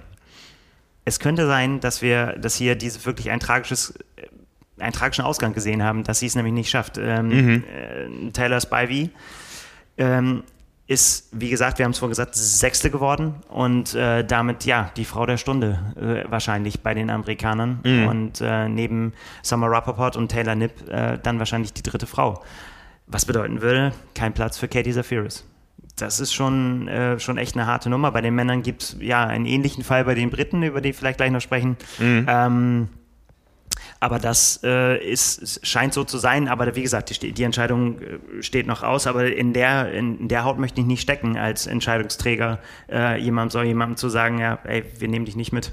Ja, es gibt äh, Corona-Gewinner und Verlierer. Ja, ich meine, ähm, die Deutschland-Athleten haben wir jetzt noch gar nicht gewähnt, äh, erwähnt. Die beiden, die am Start waren, da sehen wir schon, die sind in der Weltspitze. Ja, die, die haben sich 2019 qualifiziert, sind auch 21 in der Weltspitze. Aber wenn man weiterschaut, eine Annabelle Knoll sagt ganz klar, ohne Corona wäre ich nicht in Tokio am Start gewesen, denn ich war im, vor einem Jahr, ja. nur ein, wir reden nur über ein Jahr, war ich lange noch nicht so weit. Ja, ja. ja manchen hat es geholfen, ne? dass ja. sie einfach das, das Jahr bekommen haben, um, um das äh, nutzen zu können. Und ähm, das sehen wir ja auch auf den anderen Distanzen, mhm. dass es einfach manchen offensichtlich schwer gefallen ist, die Form zu konservieren oder da wieder anzuknüpfen. Mhm. Das ist mhm. ja immer wieder ein kompletter Neuaufbau und äh, da dann würde ich dran zu sein.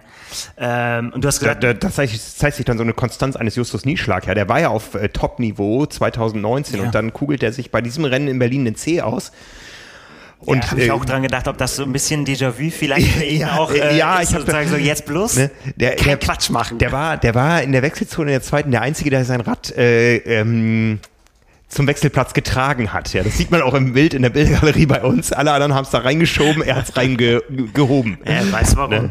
Ja. Aber der hat seine Form konserviert. Der war 2019 auf dem Niveau und hat es jetzt eben 2021 klar gemacht. Bei den Frauen ist es anders ausgegangen. Also eine Laura Lindemann weiter in Topform. Aber eine Annabel Knoll sagt von sich ganz klar, ich hätte mich 2020 äh, in diesem Rennen in Chiembaum, was ja auch schon geplant war, nicht qualifiziert. Das war jetzt 21. Dafür wäre vielleicht im letzten Jahr noch eine eine äh, Anja Knapp ganz vorne gewesen, die es ja auch versucht hat in Kienbaum, die sich gestern, nein, vorgestern war es ja, nein, vorvorgestern schon am Samstag, äh, dann aus dem Ligabetrieb und den Kurzdistanzen, egal ob national oder international, verabschiedet hat. Das war ihr letztes Rennen.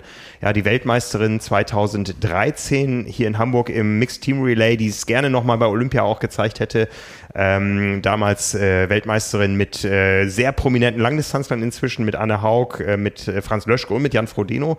Ähm, sagt, ich mache keine Langdistanzkarriere mehr, für mich war es das. Sie wird noch starten, weil sie einfach Lust drauf hat. Einmal Berg rauf, Berg runter und das Ganze nochmal bei der Challenge Davos. Das wird ihr Abschiedsrennen, aber bis dahin macht sie ähm, geht sie quasi schon in den triathletischen Ruhestand. Aber zurück zum aktuellen Geschehen. Ja, genau. Du hast ähm, Laura Lindemann genannt. Sie ist am Ende Neunte geworden, konnte nie wirklich in Kampf um den äh, Sieg und um das Podium eingreifen. Dafür waren dann die Abstände einfach der Gruppen dann schon zu mhm. groß. Ähm, aber äh, es ist ja auch nicht so, dass sie meilenweit entfernt ist davon. Dafür ist es dann eben doch alles zu eng zusammen.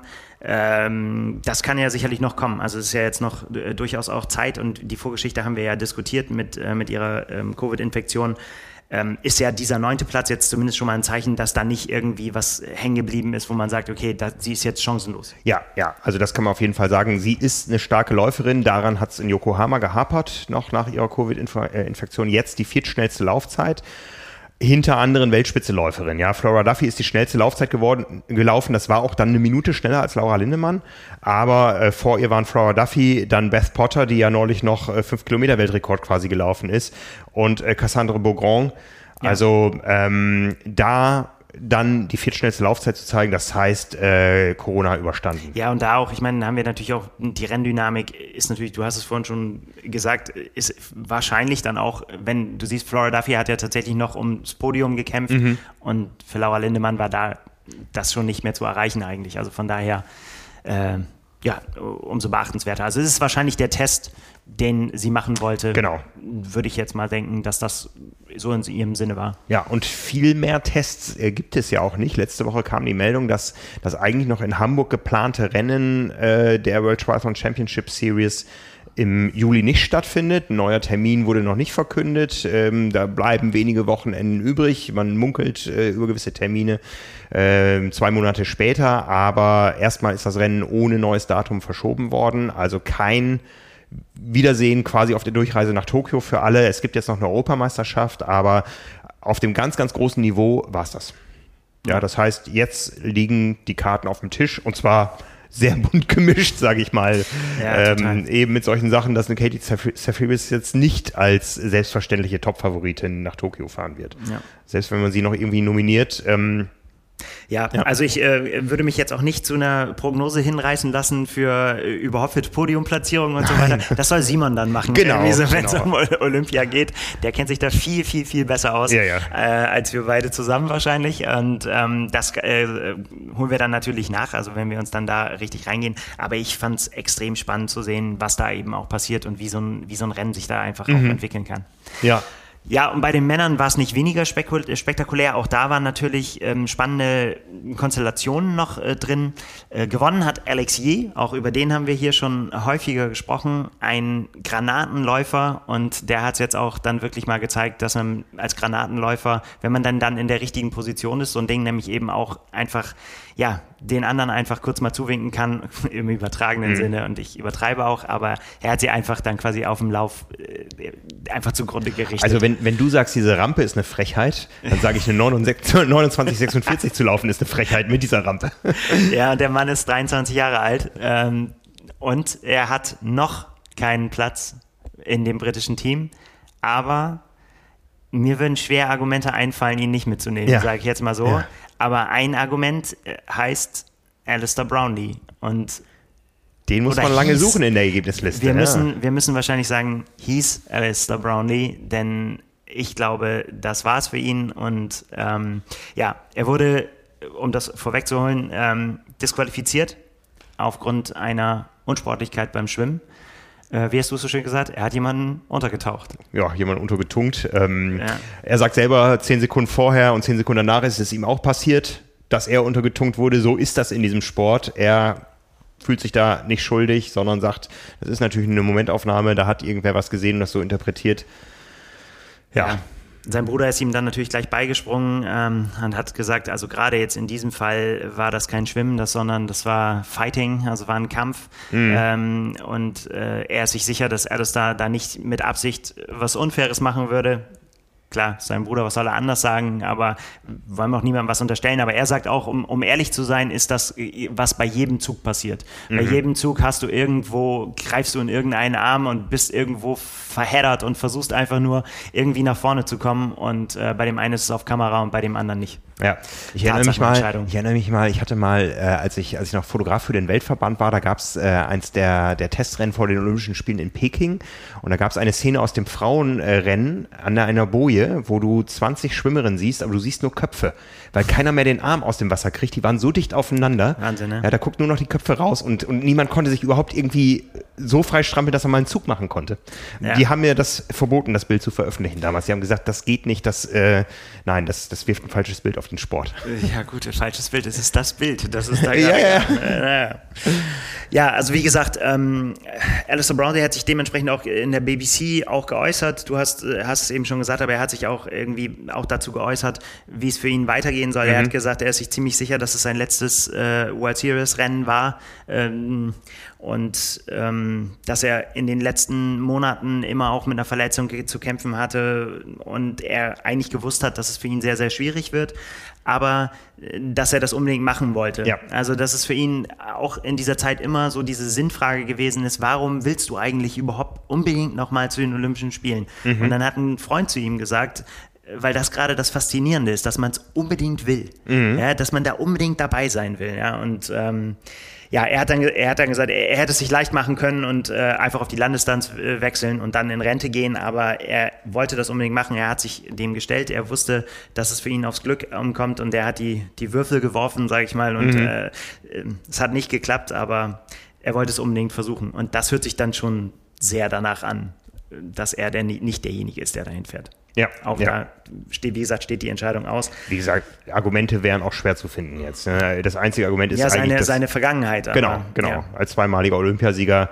ähm, ja, ist man auch in Großbritannien nicht automatisch gesetzt, wenn man eben auch solche Leute wie Alexi hat, die einfach mal laufen können wie wenige andere. Ne? Ja, und das ist tatsächlich auch das, was wirklich das Faszinierende auch an diesem Männerrennen war, dass die Gruppen einfach riesengroß waren. Man kann ja beim Schwimmen, beim Schwimmen konnte man eigentlich nicht von Gruppen, weil es war einfach mhm. nacheinander raus. Ich meine, klar hat man dann irgendwann ein bisschen Rückstand, weil es dauert, bis alle aus dem Wasser ja, sind, ja. aber mhm. es war einfach ein Riesenpulk und das hat sich auch beim, äh, beim Radfahren dann nicht so wirklich deutlich geändert und das dann wirklich, ähm, um das jetzt nochmal komplett zu machen, wie gesagt, Alexi haben wir schon gesagt, hat gewonnen. Morgan Pearson ist Zweiter geworden, Martin von Riel Dritter und wir haben hier mit Alexi und mit Morgan Pearson tatsächlich die mit Abstand besten Läufer, die ja. sich jetzt da nach vorne äh, gesetzt haben und die auch gezeigt haben, okay, wenn ihr uns nach vorne bringt oder wenn wir es schaffen, dadurch, dass wir auch immer präsent sind, hier vorne anzukommen, dann vergesst es, ihr habt keine Chance gegen uns. Also mhm. das so tatsächlich sind die beiden aufgetreten mhm. und äh, wirklich ja,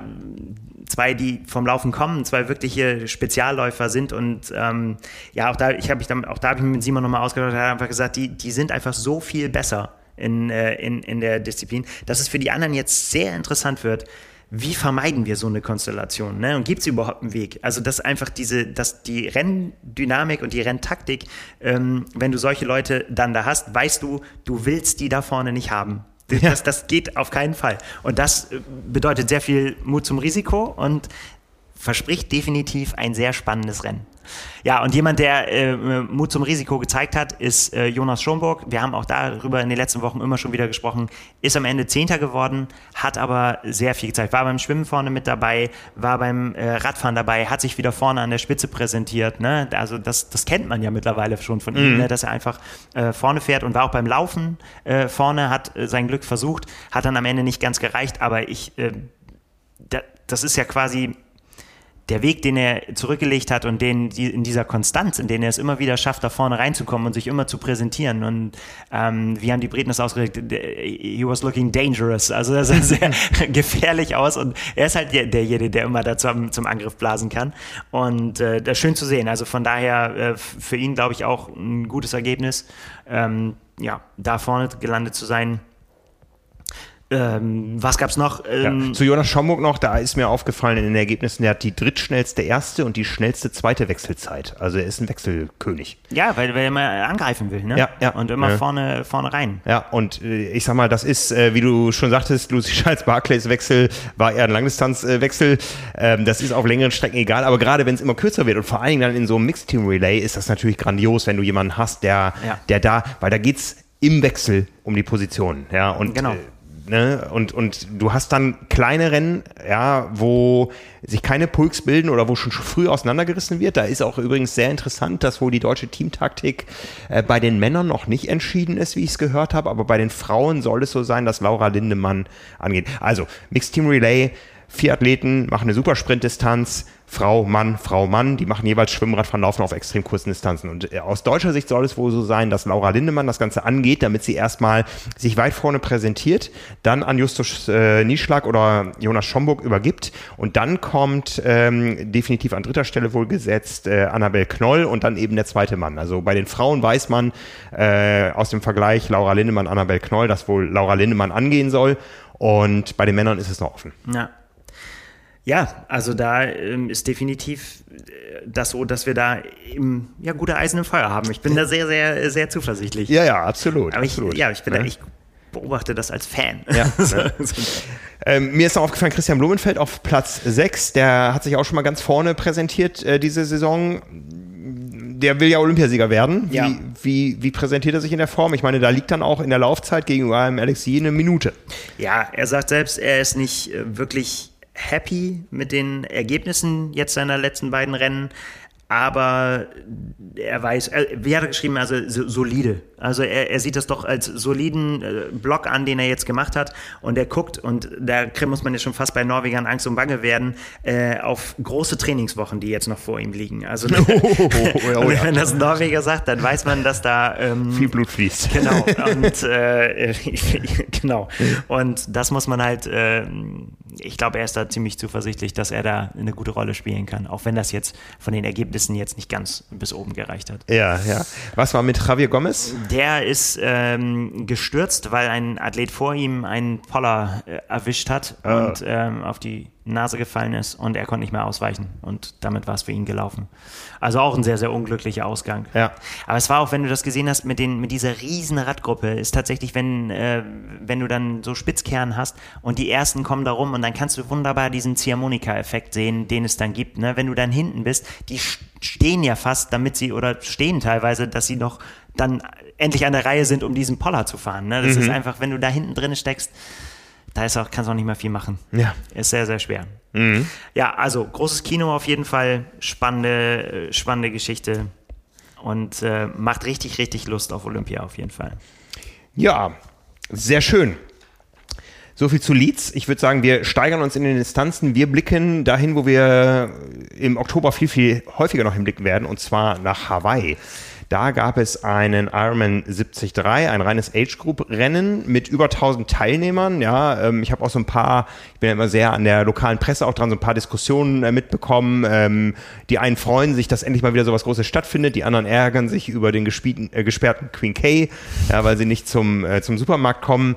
Ähm, viele Herzen schlagen da in, in den Brüsten der Hawaiianer. Ja, ähm, aber der Ironman 73 hat stattgefunden. Das ist ja so ein besonderes Rennen äh, weil es zwei getrennte Slot-Kontingente gibt. Es gibt natürlich die Slots für die 73 WM in Utah, aber es gibt ähm, für den Ironman Hawaii zwei Slot-Kontingente und zwar einmal für die Locals, ich glaube, für die gibt es 24 Plätze und äh, für den Ironman Hawaii gibt es auch 35 äh, Startplätze für Nicht-Hawaiianer. Ja. ja, und da ähm, haben sie auch schon Deutsche. Ich erinnere mich an Steffen Lask, der schon mehrfach auf Hawaii am Start war, äh, den äh, Rechtsprofessor aus Berlin. Der hat sich da ja, unverhofft mal qualifiziert. Ja, ähm, von daher gehen wir heute gar nicht so, weil es auch kein Profirennen war, auf die ganz großen Ergebnisse ein an der Spitze. Wir reden über einen, der genau am anderen Ende des Teilnehmerfelds war, und zwar Chris Nikic. Ja, mittlerweile ja auch ein Promi Absolut. der, der Triathlon-Welt und das ja. vollkommen zu Recht. Ja. ja. Der uns seine Geschichte weitererzählt, der eben nicht nach dem Ironman Florida im letzten Jahr gesagt hat, juhu, ich bin jetzt ein Ironman, das reicht mir. Nein, der möchte auch den großen Ironman auf Hawaii finishen und ist dafür jetzt zum 73 geflogen, um sich mal mit äh, den Bedingungen vor Ort auseinanderzusetzen und die haben ihn knallhart getroffen. Ja.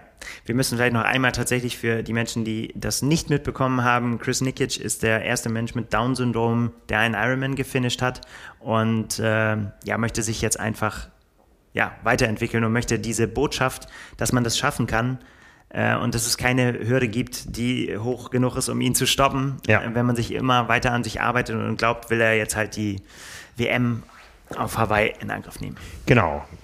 Der junge Mann ist 22 Jahre alt, hat eben den Ironman äh, Florida im November gefinisht. Der ist flach und nicht ganz so heiß, also komplett anders als der Ironman Hawaii, ja, und ähm, auch der 73 Hawaii, der ja so ein bisschen, zumindest auf dem Rad, den nördlichen Streckenteil des, des großen Ironman abbildet, äh, geschwommen wird erst in äh, einer Bucht vor einem Hotel mit Schildkröten. Ja, darum heißt der auch äh, Honu. Ähm, also man redet eigentlich immer nur von dem Ironman 73 Honu und dem Honu-Event. Äh, Honu ist hawaiianisch für die Meeresschildkröte.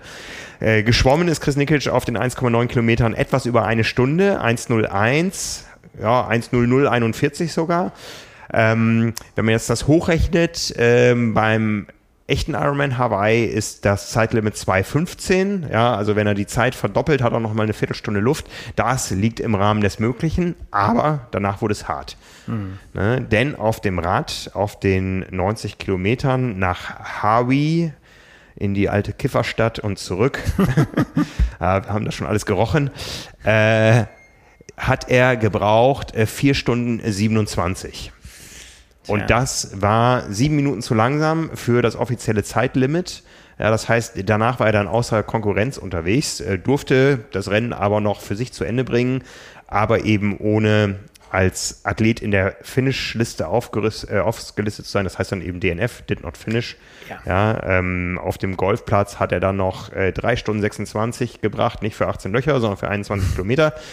Ähm, er sagt aber trotzdem, ich habe meine Mission erfüllt Gesamtzeit 9 Stunden 11, aber es ging ihm darum zu lernen und vor allen Dingen ähm, herauszufinden, was nötig ist, um im Oktober eben vor dem Zeitlimit, ja. vor dem Zielschluss auf dem Ali Drive dann anzukommen. Eben. Und ja, ich meine, er hat es jetzt denkbar knapp verpasst. Ich meine, die paar Minuten, äh, ne, das ist jetzt nicht viel, aber ich meine, wir wissen beide, dass die ich kann es jetzt nicht sagen, was für Bedingungen genau geherrscht haben da an dem Tag, aber. Es war windig, ja. ja es waren, aber das ist ja auch genau das, was er ausprobieren wollte. Genau. Ne? Wie, wie kommt er da mal klar? Es ist für ihn sehr, sehr schweres Gleichgewicht zu halten. Ja. Das hat er auch auf Instagram schon sehr häufig gezeigt, dass sowas, so eine, so wie Aufsteigen aufs Rad mhm. alleine, ohne dass jemand das Rad festhält, für ihn mhm. eine Riesengeschichte ist. Das mhm. muss der so oft trainieren und so oft einfach, einfach nur, dass er das schafft, das Bein darüber zu heben, ohne umzufallen. Und ähm, jeder, der da schon mal unterwegs war, und wir haben es ja auch schon oft genug versucht zu erzählen, das kann mörderisch sein, was ja. da für ein Wind unterwegs ja, ist, der dich einfach von der Straße bläst. Oder eben, wenn er von vorne kommt, denkst du, du, das ist witzlos, ich kann einfach nicht weiterfahren. Oder wenn er von hinten kommt, denkst du, ich bin der beste Radfahrer der Welt. Ich habe da, so. ich, ich hab da schon Szenen erlebt, da war das Rennen bei der Elite längst äh, in die entscheidende Phase gegangen. Die waren also längst zurück in Kailua Kona und dann, äh, oder auf dem Weg nach Kailua Kona und dann fährst du da ähm, mit dem Motorrad der Spitze hinterher und dann stehen da erwachsene Menschen auf der dann linken Seite von mir aus gesehen am Straßenrand, die haben erst ein paar Radkilometer, die stehen da und heulen, weil sie nicht weiterfahren können. Da spielt das Thema Zielschluss und so noch keine Rolle. Die schaffen es einfach nicht weiterzufahren, weil der Wind so ja. stark ist. Ne? Also jetzt waren es ähm, 60 Kilometer pro Stunde das Seitenwind. Ist schon, aber ne? ist ordentlich. Das ist schon eine ordentliche Packung. Da war der Mumuku mal in guter Laune. Ja, also ähm, und ja, Chris Nikic sagt, jetzt weiß ich, worum es geht, ja, und ich werde zurückkommen und ich werde stärker sein als hier zuvor. Ja, und ne? vor allen Dingen das letzte Stück ist natürlich auch, äh, erstens ist es äh, sehr, ja, es ist wellig, aber es geht natürlich auch bergauf ja, ja. nach Harvey mhm. und das ist nicht zu unterschätzen. Ne? Wenn man die Profis da hochballern sieht, ja. dann hat man das nicht so auf dem Schirm, wie ja. ekelhaft das ist, wenn du es selber fahren musst. Ja, ja. Und zurück, klar, kann man sagen, ja, da fährst bergab und da kannst du richtig äh, Tempo machen, aber du musst bei solchen Windbedingungen natürlich auch dein Rad erstmal beherrschen können. Ja, ne? Das, das, fordert ja auch und stresst auch. Ja, ne? also das ist ähm, schon eine, ja, eine besondere Herausforderung. 1500 Höhenmeter hat der Ironman Hawaii und äh, viele davon liegen eben auf diesem Stück. Ne? Und ähm, ja, wie gesagt, Mission erfüllt, sagt Chris Nikic, ich ja. komme wieder und dann richtig. Ne? Ja, ich meine, du hast es ja auch, ich meine, da kann man natürlich auch jede, ähm, wie soll man sagen, jede Neutralität über Bord werfen. Da drücken wir einfach die Daumen, dass ja. es klappt, ne? dass ja. er der einfach, das, also ich bin ganz sicher, dass er das, der hört nicht auf. Also der, der mhm. wird einfach da finishen, aber es ist dann natürlich auch dunkel und so, aber ich glaube, die werden ihn da schon irgendwie durchbringen und ich gönne ihn das so vom ganzen Herzen. Und da weiß ich jetzt schon, dass da bei mir die Tränen kullern, wenn der das schaffen sollte, da offizieller Finisher zu werden, dann ja. drehen alle durch. Ich denke mal, da wird man sich bei Ironman auch schon Gedanken machen. Da ist dann ja irgendwann offiziell Zielschluss, aber ich sag mal jetzt mit äh, 9 Stunden 11 das wird schwer. Ja, ne? ist weit weg. Ne? Da muss man sich jetzt sicher überlegen, was macht man? Ne? Also wir erinnern uns an Madonna Buda, die immer fünf Minuten vor zwölf noch äh, den Ali E-Drive äh, runtergelaufen ist. Was macht man, wenn der jetzt wirklich absehbar ist? Der braucht noch ein Stündchen, aber das Rennen ist eigentlich vorbei. Ähm, feiern wir den trotzdem noch oder nehmen wir den raus, damit er es im nächsten Jahr nochmal versucht? Also das ist ja eine ganz, ganz, ganz schwere Entscheidung für Ironman. Mhm. Ähm, da gibt es sicher, ich glaube, wenn man da abstimmen würde äh, unter den, unter den Triathlon-Fans und den Athleten, da würde jeder um drei Uhr nachts wieder kommen. Ja, es ist natürlich immer, ich meine, wir haben das auch schon gesehen, die fangen natürlich sofort an abzubauen, ne? Ja, also ja, das ist ja, sofort ja. Zielschluss und da wird, wird alles zusammengeklappt und am nächsten Morgen Ja. ist alles weg. Ja, ja. Das ist schon, äh, da geht dann die Arbeit richtig los. Ja. Schwere Entscheidung. Also ich glaube tatsächlich ist es immer gut, ähm, den, das nicht zu, ja, muss man vorsichtig sein, das zu entwerten. Es ist einfach Zielschluss, ist Zielschluss und wer es Mhm. geschafft hat, ist Finisher und wer nicht, äh, hat ja mit seiner Leistung nichts zu tun. Nein. Es ist ja nicht deswegen trotzdem weniger beeindruckend, Ja, ja. wenn er das noch durchzieht. Ich hoffe mir nur, dass die dann einen Weg finden, sollte es nicht so sein, dass sie ihn da äh, dann durchgeleiten. Ich meine, er ist natürlich auch nicht alleine unterwegs, er wird ja auch äh, Helfer haben, die, Ja. die bei ihm sind dass er das noch irgendwie schaffen kann, weil da, darum geht es ja um das Statement. Also ja. das wäre natürlich die größte Katastrophe, wenn es dann heißt, so jetzt äh, musst du leider aufhören, das wäre Mhm. Ja. blöd. Aber ich bin da sehr zuversichtlich, dass das geht. Ja, ich meine, der Junge ist 22, der wird eh einer der allerjüngsten im Feld sein. Wahnsinn, ja. ne? Das ist, äh, ich war damals 22, war einer der fünf Jüngsten. Ähm, und äh, da ähm, hat er sicher auch noch die eine oder andere Chance, wenn es jetzt dieses Jahr noch nicht klappen sollte. Man weiß ja nie, wie die Bedingungen sind. Ich meine, die letzten beiden Rennen, die waren enorm schnell. Warum waren sie enorm schnell? Weil sie enorm einfach waren. Ja, das kann man nicht anders sagen. Äh, wir haben schon ganz andere Rennen erlebt, Ja. wo der Mumuko aber mal so richtig zugelangt hat, äh, wo die Sonne gebrutzelt hat und so. Also das weiß man ja eigentlich bis zum Renntag nicht. Da fangen ja die Leute am Montag immer schon an, oh, das Wetter soll so und so werden. Da sage ich immer, ja. Ja. halt mal den Ball flach. Ja, oder Äh, auch so ein krasser Regenschauer, der einfach Ja. die halbe Straße da wegspült irgendwie. Ja, ja, ne? Das kann auch alles passieren. Ja. Ja. O- Oder beides. Ja. so, Aber wir wissen, dass Chris Nikic starten wird. Äh, von vielen anderen wissen wir es noch nicht, denn die Quali läuft ja noch, auch bei den Profis. Und da gab es jetzt am Wochenende, und da sind wir auf der längsten Distanz, über die wir heute berichten, angekommen, ein Rennen in Australien. Ja, genau, der Ironman Cairns ähm, war am Start und wir haben da ja auch in den letzten Wochen, und das ist ja auch kein Geheimnis, das sind dann australische Meisterschaften mit äh, garniert mit ein paar Neuseeländern und ein paar Verstreuten, die da, da zufällig trainieren haben, wenn sie dann da da waren. Und ähm, ja, dementsprechend kleine Felder, aber ne, zwei Plätze für die Männer, zwei Plätze für die Frauen. Und es war so, dass auch durchaus hier auch noch ähm, größere Namen dabei waren, die das jetzt genau die Karte war, die sie spielen wollten. Ne? Allen voran äh, Josh Amberger, der wahrscheinlich so der prominenteste äh, von ihnen war, der noch ohne Fahrschein für Kona dastand. Und ähm, dementsprechend haben wir da auch natürlich auch ein bisschen hingeguckt und es ist tatsächlich so, ja, es hat geklappt. Bei den Männern fangen wir an, gewonnen hat äh, Max Newman, der seinen Titel verteidigt hat. Der hat das, äh, die letzte Ausgabe, die 2020 stattgefunden hat, tatsächlich ähm, auch gewonnen und äh, ist unter acht Stunden geblieben. Und äh, der war aber schon für Hawaii qualifiziert. Dementsprechend fährt Tim van Berkel als Zweiter nach Hawaii, der auch im letzten Jahr Zweiter geworden wäre. Ähm, ein Name, der auch schon durchaus länger dabei ist, aber der, der vielleicht hier einigen nicht so geläufig ist, weil der hauptsächlich seine Rennen auf seiner Seite der Welt macht. Also Ja, ja. ganz viel diese neuseeländischen Rennen, australische Rennen. Ja, wer nicht ganz so dicht dran ist, äh, Tim van Berkel, Australier, Jan van Berkel, Schweizer. ganz genau. Nicht Da- verwandt und nicht verschwägert. So ist es. Ähm, beste Hawaii-Platzierung, wenn ich das richtig sehe, war Platz 7 in 2014, also auch schon durchaus ein bisschen dabei. Hat sich qualifiziert mit seinem zweiten Platz als erster. Wie gesagt, Max Newman war schon qualifiziert und Josh Amberger ist Dritter geworden ähm, und auch im Vorjahr ist er Dritter geworden. Also die drei haben einfach das Podium wieder so hingenagelt, äh, wie sie das gehabt hatten. Und äh, wie gesagt, Josh Amberger musste sich noch qualifizieren für Hawaii macht, glaube ich, da jetzt einen fetten Haken hin, atmet tief durch, dass er Kona-bound ist, wie er geschrieben hat. Ähm, und hat tatsächlich auch mit Hawaii jetzt auch noch was vor sich, wo er jetzt noch ordentlich Zeit hat, sich darauf vorzubereiten. Seine letzten Auftritte da waren nicht das, glaube ich, was er erwartet hat. 2018 DNF, 2019 Platz 33. Das kann er viel, viel besser. Mhm. Und äh, ja, bleibt natürlich jetzt abzuwarten. Ne? Aber äh, wie gesagt, Max Newman als Gewinner, der ist auch erst 26 und auch unter acht Stunden muss man dann schon sein. Und die haben sich auch nichts geschenkt. Also Josh Amberger hat danach gesagt, er musste jede Sekunde quasi äh, da auf der Hut sein, dass er nicht irgendwie den Fokus verliert. Mhm. Und äh, hat einen harten Tag auf jeden Fall.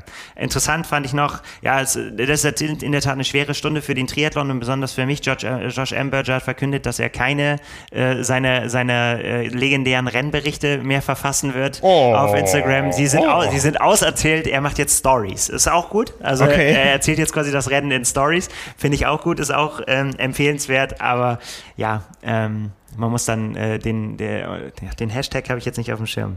Race Report, of the Official Race Report ist, glaube ich, der Hashtag. Da sind seine gesammelten Werke zu finden, wer es nochmal nachlisten will. Also der Herr der Ringe äh, Race Report von Josh Amberger war dann tatsächlich der letzte.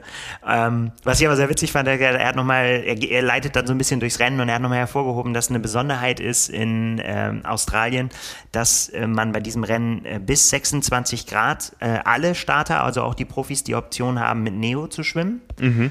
Ähm, nicht wegen, also das ist ja schon sehr, sehr warm, aber auch die Profis und die machen es dann tatsächlich auch. Äh, und das hat er erklärt mit einem sehr schönen Satz. And this is because it's Australia and even things like jellyfish you can't see could kill the shit out of you. Oh ja, oh ja, oh ja. um es äh, ja, harmlos zu übersetzen. Das ist Australien und da schwimmen Dinge im Wasser, die dich einfach umbringen können und deswegen Neo immer eine gute Option. Ja, ja, ich weiß noch, wie wir um, um Simon gebankt haben auf Hawaii nach dem äh, Hoala-Swim, wo ihn die Feuerqualle erwischt hat. Ja, ja und das war nur so eine, das war ja so harmlos, so wahrscheinlich, harmlos was da alles so rumschwimmt. Ja, ja, ne? Ja. Mhm viel gefährlicher als Haie, Nils. Ja, das ist, äh, ja, aber im Neo auf Hawaii ist es schwierig. Ja, wohl da wahr. stirbt man dann den Hitzetod. Wohl wahr. Ja. Mhm. Ähm, ja, das war das Rennen äh, der Männer mal ganz schnell und grob zusammengefasst. Und bei den Frauen hat gewonnen äh, Kylie Simpson vor Amelia Watkinson, also Kylie Simpson aus äh, Australien, Amelia Watkinson aus Neuseeland und Chloe Lane aus Australien. Und da bin ich jetzt mal ganz ehrlich, ähm, da haben mir die Namen Kylie Simpson und Chloe Lane nichts gesagt.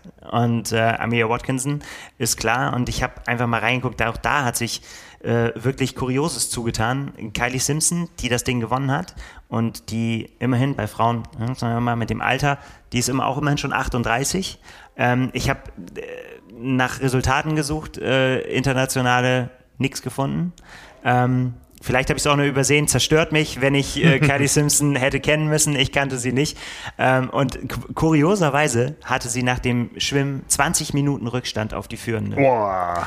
Ja, um dann mit Würde, drei Minuten Vorsprung zu gewonnen. Genau, um dann die zweitbeste Radzeit des Tages hinzulegen und dann irgendwie eine Rakete abgefeuert zu haben, offensichtlich. Äh, und einen äh, Marathon gelaufen zu haben mit zwei Stunden 53, 21. Mhm. Also über 20 Minuten schneller als die zweitplatzierte Amelia Watkinson. Und dann geht sich halt auch aus. Ne? Wenn man so dann das Rennen ja. gestaltet, dann äh, funktioniert das. Ja. ja. also auf jeden Fall, ja, Kylie Simpson ähm, damit qualifiziert für Hawaii und da Amelia Watkinson schon qualifiziert war, fährt auch Chloe Lane nach Hawaii. Ja, ja. Wir haben ja darüber berichtet mal, ich weiß gar nicht, was das war im letzten Jahr. Ich glaube, das war auch ein Ironman in Australien oder war in Neuseeland, wo äh, Nee, das, das, war in, das war in Australien auch, wo dann die Quali-Plätze auch verschenkt wurden, quasi in Age Groups. Ich habe mal so ein bisschen quer durchgeguckt. Das kann man jetzt von dem Rennen nicht sagen. Also, die Australier haben offensichtlich äh, gut trainieren können. Ähm, es ist natürlich mehr oder weniger ein australisches Starterfeld gewesen, auch wenn in meiner Altersklasse ein Belgier irgendwie Zweiter geworden ist. Aber die Quali-Zeiten so in den mittleren Männeraltersklassen, die mich immer mal so besonders interessieren, durchaus beachtenswert. Das ist nicht so, dass es sich jetzt gelohnt hätte, irgendwie um eine Einreise in Australien zu kämpfen und dann dann den, den Slot in 10 Stunden 30 mitzunehmen. Nein, nein, alles andere als das. Das war ein richtig schnelles Rennen auch in der Breite. Ja, aber das ist natürlich echt verrückt, ne, dass solche Namen jetzt äh, in Hawaii auf der Startliste stehen. Mhm. Ähm, ja, aber so ist es halt. Ne? Man ja. kann, man, wenn man ein Rennen gewonnen hat, ein Ironman gewonnen hat, dann ist man halt dabei. Und wenn der andere Platz noch frei ist, dann ist man auch dabei. Ja. Ja, ich habe vorhin einfach mal raufgeguckt, es sind tatsächlich schon 30 Frauen stehen schon auf der Liste für Hawaii, das was ja schon eine ganze Menge ist zu dem Start. Mhm. Also es sind auch tatsächlich bei den Männern sind es auch erst 31. Also, ähm, aber Ein paar Rennen sind ja noch. Ein paar Rennen sind ja noch. Ne? Jetzt am Wochenende ist mal keins. Nächste Woche kommen wir dann mit einem neuen Ausblick und äh, dann sind wir auch schon bald so langsam in der Kernsaison, die ähm, ja doch das ein oder andere Schmankerl bereithalten wird. Ne? Für dich ja. den Triathlon äh, ruckzuck ausgebucht. Wir haben ja immer, ja.